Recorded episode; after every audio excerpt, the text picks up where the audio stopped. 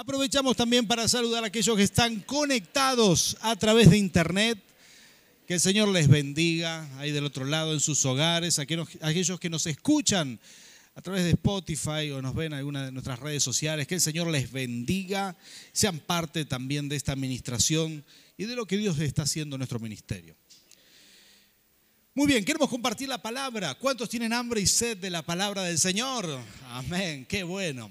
Hemos hablado el domingo pasado, aquí los pastores que estaban a cargo han compartido la palabra sobre un banquete inolvidable y esta es la segunda parte, ¿sí? Porque de esto se trata. Tu vida tiene que ser, tiene que ser como una fiesta, una verdadera fiesta. Y a veces uno dice, qué, qué lejos que estoy de esto. Pero estas son las cosas que el Señor Jesús enseñó. Por eso no hay que renunciar a esto. Yo quisiera pedirles un poquitito de ayuda a ustedes que están aquí y a aquellos que están conectados también, si quieran escribirnos en el chat, que ustedes me sugieran. Eh, yo, yo tengo un problema, tengo que compartirle a un amigo chino acerca del sabor del mate. ¿Qué me aconsejarían? ¿Qué puedo decirle? El mate es como qué. No tiene comparación. Dije, la hizo corta, hermana, gracias. Que ni lo intente, le digo. ¿eh? Lo tiene que probar. ¿Alguna otra sugerencia? Hace amigos el mate, pero me va a preguntar, pero ¿y el sabor? ¿De qué? ¿Cuál es el sabor del mate? amargo si lo toma amargo, ¿sí? el sabor a hierba, sí, el problema que hierbas en otros lugares quiere decir otra cosa, ¿verdad? Puedo decir sabor a hierba porque se puede confundir. ¿Sabor a qué le puedo decir? ¿A qué, perdón? A naturaleza, qué rico sabor a naturaleza. Con yuyito, sí, señor. La verdad, Sabor a té que no esté, dice la hermana acá.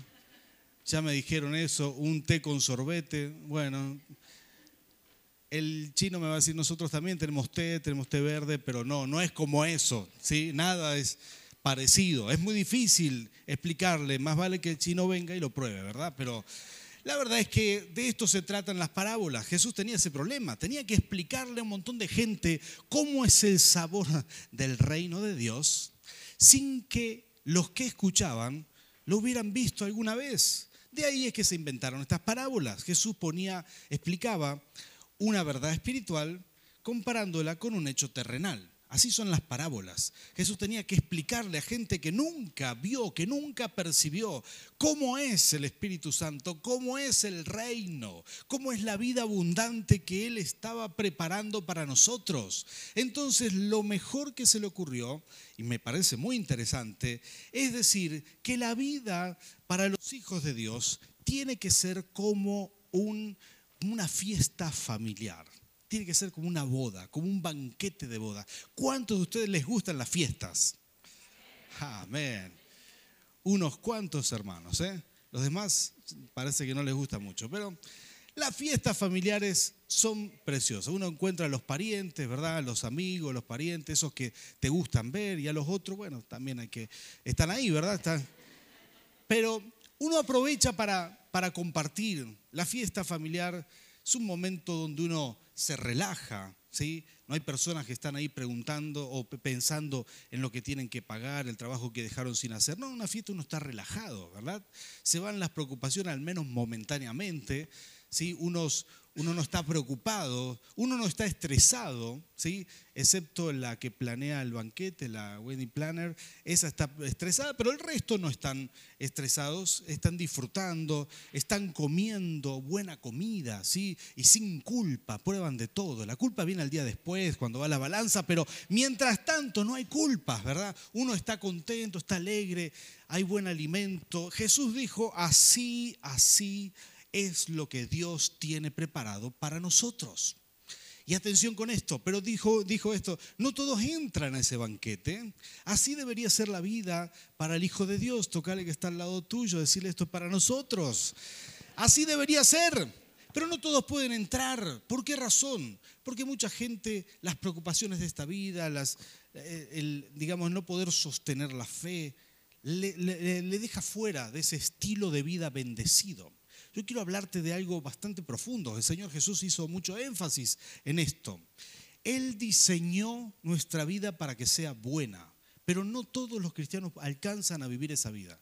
Lamentablemente, muchos hijos de Dios viven amargados, viven en tristeza, viven preocupados por el dinero, viven, mal por el, matrimonio, por la relación con los hijos, por esto, por aquello, y no alcanzan a ver su propia vida como una instancia de felicidad. ¿sí?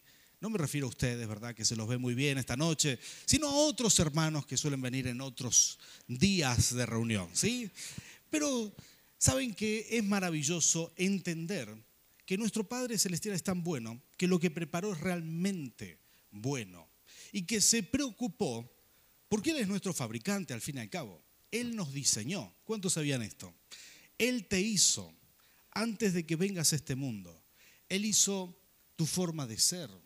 Él hizo tus capacidades. Él puso ahí ese carácter precioso que tenés. Ah, bueno, alguno lo arruinó un poquito, pero la idea era buena, ¿sí? El original. Él diseñó lo que vos sos ahora. Sos una persona maravillosa porque sos diseño de Dios. ¿Cuántos dicen amén a esto? Él te, te hizo. Él te mandó a este mundo. Él te bendijo con esta experiencia de vida. Él es tu fabricante. Escuché, quizás ustedes también, en el 2015, sucedió en septiembre del 2015, sucedió que la automotriz más grande del mundo, la Volkswagen, tuvo uno de los juicios más importantes que se dieron en el planeta. Le, le reclamaron que los autos que ellos fabricaban, sobre todo los diésel, exclusivamente los diésel, estaban contaminando un 40% más de lo que decía el manual. No sé si alguno de ustedes escuchó esto alguna vez, pero estas noticias fueron populares, todo el mundo las conoció. Lo descubrió una fundación norteamericana que se dedicaba, estaba bueno, una, una fundación digamos, que cuida el medio ambiente y se dedicaba a probar las emisiones reales de los autos con la intención de probar que en Estados Unidos se, se contaminaba menos que en otros lugares de Europa. Y mientras estaban haciendo esa prueba, dieron sin querer con este dato totalmente relevante de que los, los autos Volkswagen estaban consumiendo los diésel construidos entre el 2009 y el 2015, consumían, perdón, eh, contaminaban un 40% más con emisiones al medio ambiente que los, los, el resto de los vehículos, perdón, que lo que figuraba en el manual. Y esto es un error. El CEO de Volkswagen, en ese momento, que después renunció, dijo, esto fue sin querer, no nos dimos cuenta. Sin embargo, queriendo sin querer, le hicieron una de las multas más importantes del planeta, creo que unos 19.500 millones de dólares, algo que ni siquiera me puedo imaginar y que todavía están pagando, porque se espera de una fábrica, se espera de un fabricante que sepa qué es lo que está alargando al mercado, sé que sepa con precisión, que hubiera sido sin querer, se espera que ellos sepan. Quiero darte una buena noticia, tu creador, tu fabricante sabe perfectamente lo que largó al mercado, sabe dónde están tus facultades, pero también sabe dónde sos propenso al error, dónde podés tropezar. Por esa razón estas parábolas tienen la intención de mantenerte en pie, tienen la intención de que entres al banquete. Jesús sabía que había mucha gente que no entraba a esa vida abundante por una cuestión sencilla, se preocupa demasiado. ¿Conocen a alguien así? Vive preocupado, vive dándose manija, vive vive alimentando la preocupación, no puede, vive cargando los problemas en vez de descansar en Dios, vive afligido por lo que hay que hacer, está siempre, eh, siempre proyectando al futuro y no puede disfrutar el presente y lo que tiene porque está siempre esperando más. ¿Conocen a alguien así? Aleluya, espero que no aquí, ¿verdad? Pero sí Jesús sabía todo eso, sabía que mucha gente no puede sostenerse en fe esperando un milagro, no puede sostenerse, espera un día, dos días, tres días y después deja de creer porque se demora. Y Jesús diseñó algunas de estas parábolas para darnos un soporte, el soporte del fabricante, para que vos y yo podamos entrar en ese banquete, podamos disfrutar de la vida abundante que Dios nos dio y, que podamos acceder a todo eso que es maravilloso para nosotros. ¿Cuántos dicen amén a esto? La verdad que cada vez que veo las intenciones de Dios en su palabra, me llena de gozo y entiendo que, que Dios ha sido bueno con nosotros. Vamos a leer en esta oportunidad una parábola en Mateo capítulo 25, la parábola de las diez vírgenes, 25, versículo 8 en adelante. Para esto quiero hablarte un poquitito del contexto de una boda de aquel tiempo. Las bodas eran muy distintas a lo que es hoy. ¿sí? Una boda, desde ya te digo, duraba siete días en adelante. ¿sí? Pensé que iban a decir amén, aleluya o algo, pero la boda era algo que duraba muchos días. ¿Por qué razón? Porque la gente venía de lejos, ¿sí? no se tomaba un avión, no se venía manejando, venía en un burrito, ocho días de viaje y no se iba a quedar una noche de fiesta, no, le iba a hacer pagar al pariente todo lo, que viajó, ¿verdad? Así que mínimo se tiraba una semanita ahí y la boda duraba eso, ¿sí? Era el inicio, comenzaba el banquete, comenzaban las celebraciones, eran otros tiempos, el mundo se movía de otra manera, todo era mucho más lento, y bueno, se esperaban otras cosas y esto es lo que se hacía en ese tiempo, ¿sí? La gente venía a la boda, eh, tenían una costumbre antes de comenzar el banquete, antes de comenzar el primer día de la fiesta, el novio hacía un paseo con los amigos, lo cargaban en los hombros y lo daban vuelta por toda la ciudad. Imagínense Jerusalén en aquel tiempo, las aldeas de Israel en aquel tiempo, se llevaban al novio y lo paseaban por todos lados. Si la aldea era pequeña, era un rato y volvían, pero si era en Jerusalén, una ciudad más grande, esa vuelta podía demorar varias horas. La costumbre de las amigas de la novia era que esperaran a la puerta de ese banquete, ¿sí? sin entrar todavía y que hicieran una especie de agasajo cuando venían los muchachos con el novio, con unas lámparas de aceite que se usaban aquel, en aquella época encendidas. Y tenían que esperar ahí y los muchachos entraban. Ahora, Jesús contó una parábola esto era conocido en aquel momento, pero necesito explicar estos detalles para que podamos entrar y entender esta parábola. Este era el hecho terrenal, es decir, la descripción terrenal con la que Jesús compara, compara una verdad espiritual para vos y para mí.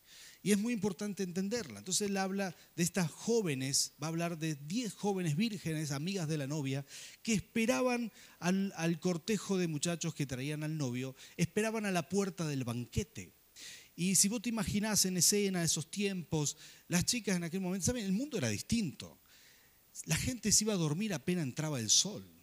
Y esto es impensable para nosotros acá en Mendoza, ¿verdad? Pero en aquel momento la gente, siete y media, ocho, oscurecía y decía, bueno, no hay más nada que hacer, a dormir hasta el día siguiente. Así que las chicas esperando ahí, esperar hasta la medianoche era una locura.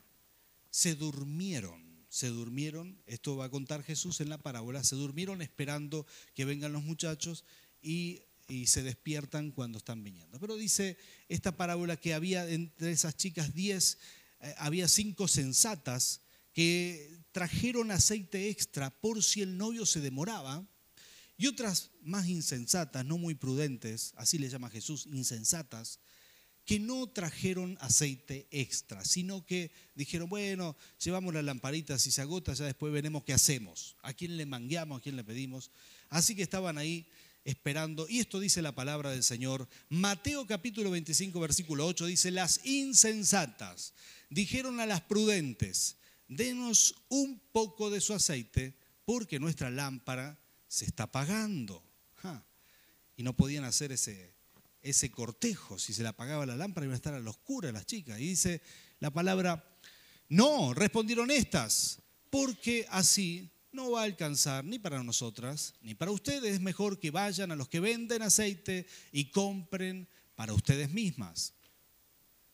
Pero mientras iban a comprar el aceite, llegó el novio y las jóvenes que estaban preparadas entraron con él al banquete de bodas. Diga conmigo, banquete de bodas y se cerró la puerta. Me encanta Jesús en estas parábolas porque Él le pone un énfasis. Se cerró la puerta como se quedaron afuera. Posiblemente no era tan así en las fiestas, pero Él quiere decir algo con esto.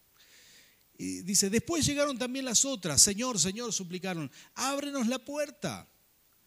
No, no las conozco. Miren qué, qué énfasis que pone. Dice, por tanto, agregó Jesús, manténganse despiertos. Tocale que está al lado tuyo, no solo para este mensaje, decirle, sino para toda la vida. Manténganse despiertos porque no saben ni el día ni la hora. Y Jesús lo dijo de sí mismo, porque Él prometió que volverá. Y si Él prometió, lo va a cumplir. Un día el Señor volverá y nosotros tenemos que estar despiertos en nuestra fe. ¿Cuántos dicen amén a esto? Ahora, queremos compartir algunos elementos de esta parábola. Estas, estas son las cosas maravillosas que Jesús enseña para la vida práctica. Tenemos que entrar a ese banquete. Estas diez jóvenes representan a los hijos de Dios que tienen fe. Hay muchos que son prudentes y hay muchos que no. Y él hace énfasis especial en los sensatos. ¿sí? Tocarle que está al lado tuyo, decirle están hablando de mí seguramente. ¿eh? En los sensatos. La sensatez espiritual. ¿Qué es sensato? Ser sensato es mantener la lámpara llena. Y, ser, y mantener la lámpara llena hace que entres al banquete. Esta es una ecuación muy sencilla. Ahora, la lámpara representa tu vida. El aceite representa el Espíritu Santo. El Espíritu Santo es representado por el aceite. Y si tu vida está llena del Espíritu, entonces alumbrará, como hacían las lámparas de ese, momento, eran con un mechero y daban luz. Y Jesús ya lo dijo, somos la luz de este mundo. Porque cuando estás lleno del Espíritu, tu vida brilla. Sos la mejor versión de vos mismo. Cuando estás lleno del Espíritu sos una persona diferente, sos una persona mejorada. La gente te escucha y dice, ¿por qué razón hay eh, tanta paz en esta persona? ¿Te ha pasado esto? ¿Sí? ¿No? Bueno, ya es hora que te pase. La gente te escucha hablar y dice, wow, hay ausencia de groserías en esta persona. ¿Qué hay en él? ¿Sí? ¿Te ha pasado eso? No, ya es hora que te pase. La gente te ve totalmente distinto porque el Espíritu Santo está en ti. Y me encanta esta parábola. Saben, tiene muchos detalles, muchos detalles. Y tiene que ver con esto de ser llenos del Espíritu. Cuando uno está lleno de la presencia de Dios, funcionamos mejor. Y contestamos de otra manera. Si estamos en la carne, si si se baja el nivel de unción en nuestra vida, si no está la presencia de Dios, hace mucho que no venimos a la iglesia, si nos hemos enfriado, reaccionamos de otra manera, estamos en la carne. Entonces, bajo presión, quizás contestamos mal, decimos lo que no queremos decir, herimos sin querer herir, pero cuando estamos en el Espíritu, entonces reaccionamos mejor. ¿sí? Quizás tus hijos se portaron mal, en otro momento hubieras explotado, pero decís, no, gloria a Dios, aleluya, los voy a amar. Quizá tu hijo te chocó el auto, no lo sé. En otro momento lo hubieras ahorcado, pero ahora estás lleno del Espíritu y hasta tu hijo dice, gloria a Dios, ¿verdad? Son esas cosas que nos hacen diferentes porque el Espíritu en ti te hace una persona diferente. Esta es la verdad. Yo sé perfectamente que sin la presencia de Dios en mi vida sería muy distinto. Por eso me ocupo y trato de buscar de Dios cada día. El secreto de la vida está en ser lleno del Espíritu cada día. Esto lo dijo Jesús. Ser sensato es el Espíritu, no dejar que la unción baje. Porque si la unción baja, somos diferentes. Si la unción baja, entonces tomamos decisiones en la carne. Y muchas veces hemos tomado decisiones en la carne. Tomamos un crédito que no teníamos que tomar, un compromiso que no teníamos que asumir. Y esas cosas quizás la hemos pagado por años. Pero cuando estás en el Espíritu, el Señor te guía. Vos haces oraciones antes de tomar decisiones y decís, Señor, ábreme esta puerta o ciérrala. Y si Dios te cierra una puerta es porque te cuida, te está dirigiendo, te está, te está mostrando cuál es el camino correcto. Estás en las manos del Señor. En el Espíritu decidís mejor. ¿Te ha pasado esto? Esto es maravilloso. Cuando estamos en el Espíritu, tomamos buenas decisiones y las cosas nos salen bien porque el Señor nos va guiando. Cuando estás en, el- en la carne, sos propenso a un ataque del enemigo, estás vulnerable. La brujería te llega, las, las cosas que el enemigo te hace te afectan. Pero cuando estás lleno del Espíritu, simplemente Satanás huirá de nosotros. Dice la palabra, resistid al diablo y él huirá de vosotros. Y cuando uno está lleno del Espíritu Santo, es la presencia de Dios. El enemigo ni se acerca a ti. Es por la unción que hay en ti. Estas cosas nos suceden porque lo mejor que nos puede pasar es estar lleno del Espíritu. Cuando, cuando estás en la carne, surgen todas las frustraciones, ¿sí? Lo que no alcanzaste en la vida, las preocupaciones de lo que, lo que llegaron otros, otras personas y vos todavía no. Y empezás a mirar para adelante sin disfrutar el presente. Pero cuando estás en el Espíritu, empezás a vivir cada día como si fuera el último y a darle gracias a Dios por lo que sí Dios te ha dado. Ves la vida distinta, porque es el Espíritu Santo en ti. Por eso es tan importante eh, permitirle al Señor que llene nuestra lámpara cada día. Dios quiere hacerlo. ¿Cómo se hace? Muy sencillo. Dice la Biblia, el que busca encuentra, el que golpea se le abrirá. Dios no juega, no, juega a las escondidas con nosotros. Si lo buscas, lo vas a encontrar. Si doblas rodillas, Él estará ahí. Si, eh, si eh, lo buscas en ayuno, el Señor ahí va a estar. Si pones tu trabajo en las manos de Dios, el Señor te va a bendecir. El Señor no juega a las escondidas. Ahí está el Señor. Es tan sencillo como eso. Eh, nos ha pasado muchas veces tomar decisiones, tener que, tener que mm, decidir cosas importantes. ¿Cómo hacerlo en la carne? Es muy difícil. Tuve que doblar rodillas una y otra vez y encontré sabiduría de rodillas. De rodillas tu lámpara se llena. En adoración, cuando salís a manejar, vos tenés que elegir si vas a poner la radio, vas a poner otra música o aprovechás para orar, para poner una adoración, los momentos libres que tenés. En cada momento podés aprovechar a llenar tu lámpara otra vez. En un momento como este, en la iglesia, en la adoración, tu lámpara se llena, pero mantenerse lleno es el desafío. Semana a semana, asistir, congregarse, estar en la casa de bendición, orar, buscar a Dios cada día, comenzar el día en oración, de rodillas tu lámpara se llena fácil. En, adoración tu lámpara se llena. En ayuno tu lámpara se llena. Nadie dijo amén a eso, ¿eh? Ya sé dónde les duele más. Pero es así, así funciona. Así ha sido en mi vida. Cada vez que siento que, que, me, que no oré lo suficiente, vuelvo al Señor. A veces comienzo orando por la mañana, luego sigo por la tarde, a la noche. A veces oro todo el día, a cada rato, cada momento libre. Me agrada estar conectado con Dios. La sensatez de la vida es mantener la lámpara llena. Sencillo como eso. Ahora déjame decirte algo más. Le voy a pedir a los adoradores que vengan aquí ya. Voy a decirte algo más que para mí es muy importante. Las viudas, perdón, las, vírgenes que estaban ahí, eh, no pudieron sostener, no pudieron sostener sus lámparas encendidas y Jesús les llamó insensata. Y dijo, no puede ser, él se disgustó un poco con esa actitud y posiblemente una actitud que él ya había visto en algunas personas y dijo, ¿cómo puede ser que no pueden sostener? Hay gente que no puede sostener la fe, no puede creer por un milagro, lo cree hoy, pero mañana, pasado, ya le cuesta sostener la fe. Y Dios valora mucho a aquellos que se pueden sostener sin desanimarse. Porque una de las cuestiones que nos tiran atrás es el desánimo. Y hay que aprender a mantenerse animado. Con la lámpara llena el ánimo sube, pero cuando uno se deja enfriar el ánimo se cae. ¿sí? Y uno de los secretos que Jesús muestra aquí es que la gente que tiene la lámpara llena entra, las puertas se abren y entra.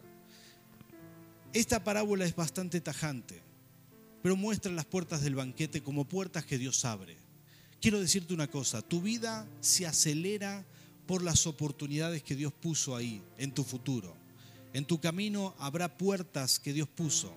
Hay puertas que están abiertas, hay puertas que están esperando para que pases, pero la única forma de pasar, La única forma de abrazar esas oportunidades, a veces son oportunidades de negocios, a veces son oportunidades de crecer, a veces son oportunidades de ministerio. Y la única forma de entrar es con la lámpara llena, es en unción. A veces no entraste a oportunidades divinas porque tu lámpara estaba vacía cuando la puerta estaba abierta, como estas vírgenes. Y tuvieron que salir, ocuparse de cargar, y cuando llegaron la puerta estaba cerrada. No es casualidad que Jesús ponga esto en esa, en esa parábola. Hizo énfasis el Señor en que se cerraron las puertas. Eso no era normal de las bodas. Él exageró un poco para mostrar un punto. Y es que hay oportunidades que se cierran. Por esa razón, mientras más estés en el Espíritu, más oportunidades vas a aprovechar en esta vida. Dios todo el tiempo está fijándose en ti, está mirando tu futuro, está, está velando por ti. Las puertas se te abren, hay oportunidades grandiosas que Dios pone delante de ti. Pero para poder entrar, tendrás que estar llenos de la presencia de Dios. Que tu lámpara esté llena hará que puedas entrar a cada oportunidad divina que Dios pone delante de ti. A veces son puertas ministeriales, a veces son oportunidades financieras, son puertas que Dios abre. Así es como subimos de nivel. Dios te abrió una puerta para estar al nivel que estás hoy y te abrirá otra para seguir subiendo, porque ese es el deseo del Señor. Pero para entrar a la siguiente, debes estar velando, debes aprender a velar. Hace unos días atrás estuvimos en el aeropuerto del Palomar. Es un aeropuerto chiquito, no tiene mucho, y tuvimos que esperar muchísimas horas. Y bueno, no eran tantas, pero para mí era eterno, que soy un poco impaciente. ¿sí? Llegamos a las 12 de la noche o 11 y media y teníamos que esperar hasta las 5 de la mañana del día siguiente. No hay nada en ese lugar, absolutamente nada, comprobado porque revisé cada rincón. Y no podíamos dormirnos, si me dormía, ahí ni siquiera hay altoparlante que te llamen que te despierte para que salga el vuelo, simplemente el vuelo se va y si estás arriba, bien, y si no, se cerraron las puertas. Así que decidí pasar despierto toda la noche. No es mi facultad estar despierto. ¿sí? A mí me gusta dormir temprano. No sé cómo, cómo son ustedes en su casa, pero a mí no me gusta ni ver televisión. Yo quiero ir a la cama. De hecho, tres pasos antes de llegar a la cama ya no me acuerdo de nada porque estoy, dormido ya. ¿sí? Me acuesto dormido, duermo toda la noche y me gusta levantarme temprano. Y decidí pasar la noche ahí despierto. Soy de los que prefieren ayunar a hacer vigilia. ¿sí? Y decidí pasar despierto, Nerina se apoyó en mí y se durmió toda la noche, pero yo tuve que velar, ¿sí? Porque si el avión se iba, se iba, ¿sí? Así que, este, bueno, me desperté, perdón, me, la desperté a ella a tiempo y tomamos ahí, el, entramos al lugar, eh, digamos, eh, al preembarque para poder embarcar y no tuvimos ningún problema. Pero sé que mucha gente pierde los aviones porque no está despierto, no están atentos, no están eh, como tienen que estar en el momento justo. Y la verdad es esta, que saber velar en el Espíritu hará que no te pierdas ni una oportunidad divina que Dios te da, ni una. Si tu lámpara está llena, está llena, entonces esas oportunidades que estás esperando te van a llegar. De hecho, quizás siempre estuvieron ahí, pero no podías accesar porque te faltaba unción. La unción cambia todo en tu vida. Buscar la presencia de Dios es lo más sensato que podamos hacer. Es el mejor negocio para nosotros. Es lo mejor. Y Jesús dijo, lamentablemente mucha gente no puede entrar al banquete. ¿Por qué? Porque, porque no puede sostenerse, porque no puede llenar la lámpara, porque hoy lo llena y mañana se olvida, porque se preocupa demasiado, porque piensa cargar sus problemas con sus propias fuerzas, cuando Dios dice, hay que dedicarse a la oración, al ayuno, un momento al día, y verás un resultado extraordinario. Tu vida se va a llenar de unción, vas a soltar las preocupaciones, entrarás a otro nivel, al nivel del banquete de bodas, entrarás a una vida abundante, una vida feliz, una vida que no es que no hay preocupaciones, pero estás en el banquete, Dios se ocupa de todo, Él preparó el banquete, Él preparó lo mejor porque te ama y cuando uno entra a ese nivel, entonces descansa en Dios y aprende a sostenerse en fe. ¿Cuántos dicen amén a esto? Ponte de pie por un instante. Queremos orar y queremos ministrar algo. Mientras estaba hablando, me pasó esto en cada reunión, y creo que es del Señor sin dudas.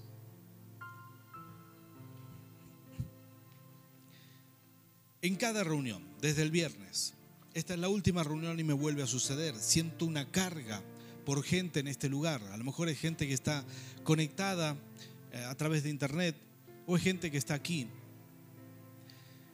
Que el Señor quiere que descanses en Él, pero las preocupaciones, las cargas, preocupaciones financieras, cierra tus ojos conmigo, por favor, un segundo. Sabes, esto me viene a la mente, quizás hombres, sobre todo hombres y a estos hombres les estoy hablando directamente de parte del Señor. Hombres que cargan con las finanzas, que saben todo lo que su familia necesita, que están preocupados por darle todo. A esos hombres tienen que descansar en el Señor, porque la vida es un banquete para ti también, para ti también, y hay que descansar en el Señor. Hay mujeres también que están preocupadas por su familia, por sus hijos, y esta palabra también es para ti. Descansa en el Señor. Tu vida tiene que descansar plenamente en el Señor. Hay quienes tienen proyectos, proyectos a futuro, proyectos cercanos. Tenés que descansar en el Señor. Estás en las manos del Señor. Él se ocupará de todo. Pero hay que aprender a descansar. Nadie entra en ese banquete preocupado. Nadie entra sin unción. Hay que hacer un cambio. Nuestra preocupación por fe y pronto veremos milagros. Así que si estás aquí y estás preocupado, estás afligido, estás cargando con algo, este es el momento de descansar en Dios.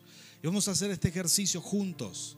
Vamos a descansar en Dios. Así que cerra tus ojos, mantén tus ojos cerrados.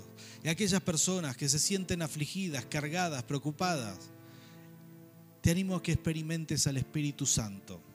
Que levantes tu mano y le digas, Señor, quiero descansar en ti quiero descansar en ti. Oh Espíritu Santo, abre los cielos, Señor, abre los cielos. Mira a tus hijos, yo siento esta carga, siento este peso de personas afligidas o preocupadas, con un peso en la espalda. Señor, te pido, Rey, en el nombre de Jesús, hay quienes se preocupan, se preocupan por sus hijos, por su familia. Señor, hay quienes están preocupados al punto de la tristeza. Señor, te pido, Espíritu Santo, que te lleves todas nuestras cargas, toda preocupación. Ahora, Padre, en el nombre de Jesús, porque sabemos que estamos en tus manos, que te ocupas de nuestra vida, que vas a hacer algo con nosotros. Señor, que harás milagros a nuestro favor. Señor, descansamos en ti. Rey, descansamos en tu presencia. Espíritu Santo, Enséñanos a descansar cada día en ti, cada mañana antes de salir de casa, a descansar en ti, a no cargar el peso, sino a creer, a creer que tú peleas nuestras batallas, que estás con nosotros, Señor, que tú te llevas nuestras cargas, que vas a hacer milagros. Señor, queremos entrar al banquete. Queremos tener una vida sin preocupaciones, una vida de paz una vida sin aflicción, sin estrés, una vida de confiar en ti, que tú eres el que ha organizado el banquete, que has preparado el mejor menú, Señor, que has preparado abundancia para nosotros. Descansamos en ti, Señor, en el nombre de Cristo Jesús. Ministranos en este momento, Señor. Llénanos de ti, llénanos de ti. Abre los cielos. Voy a pedir a los adoradores que pasen por aquí. Espíritu Santo, ministranos. Bendito Rey, sopla tu presencia en este momento. Todos los que estamos aquí, seamos llenos de ti, Señor. Sopla, sopla, Espíritu Santo. Unge a tus hijos, Rey. Abre los cielos y se ha derramado el aceite en esta noche sobre nuestras vidas crezca en nosotros ese hambre y sed de tu presencia, de la unción, de tu presencia en nuestras vidas. Crezca en nosotros, Espíritu Santo, crezca en nosotros el anhelo de tenerte cada día en nuestras vidas. Oh Señor, llénanos de ti, Señor, en el nombre de Jesús. Vamos a adorarle al Señor. Oh, Adorarle al Rey. Descansar en el Señor. Mi Espíritu Santo, ven, Señor. Llénanos de ti, Señor.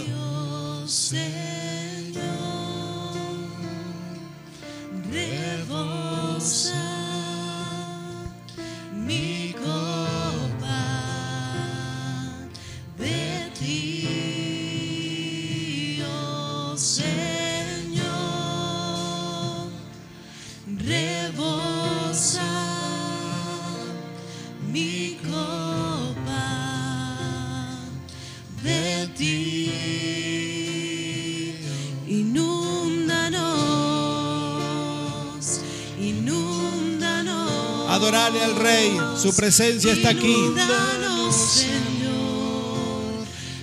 Decirle al Señor, llena mi vida de tu aceite. Ven, Espíritu Santo.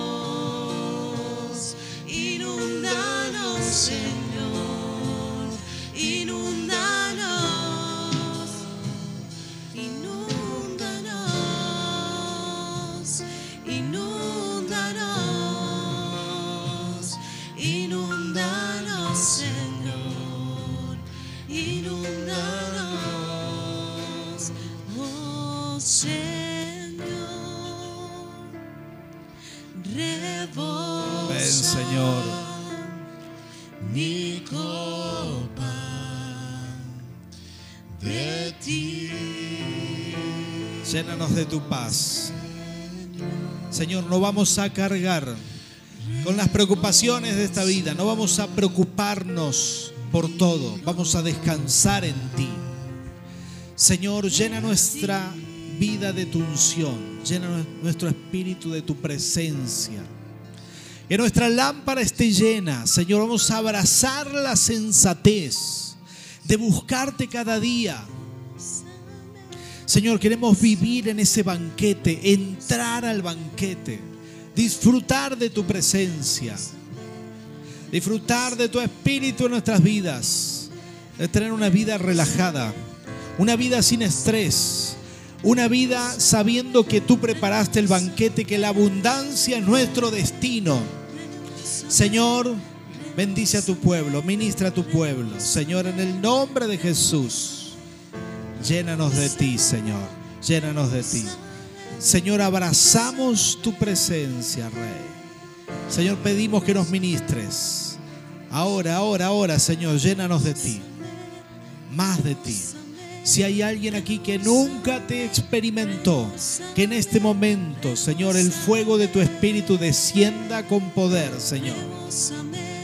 Señor, haya un bautismo de tu presencia. Si alguien nunca lo tuvo en este momento, Señor, activamos, Señor, en tu nombre sueños, visiones, gozo del Espíritu, la paz interior que solo viene de ti. En tu nombre, en tu nombre, en tu nombre. Y Señor, declaramos, Señor, que a partir de este momento, Señor, crece en nosotros la conciencia de buscarte cada día, de ser sensatos. Señor, ser sensatos, que nuestra lámpara esté llena, Señor. Anhelamos tu espíritu, Señor, crece en nosotros. Crece en nosotros esta conciencia de que te necesitamos. Señor, declaramos en tu nombre que viviremos en tu banquete, que tú tienes preparadas buenas cosas para nosotros, Señor. Que viviremos una vida de felicidad, Señor. Una vida de, de gozo, de alegría, una vida sin estrés. Señor, sin preocupaciones. Y aunque vengan los problemas, Señor, tú peleas por nosotros. Declaramos en el nombre de Jesús, Señor, que viene una plenitud de vida sobre nosotros. En el nombre del Padre, del Hijo y del Espíritu Santo.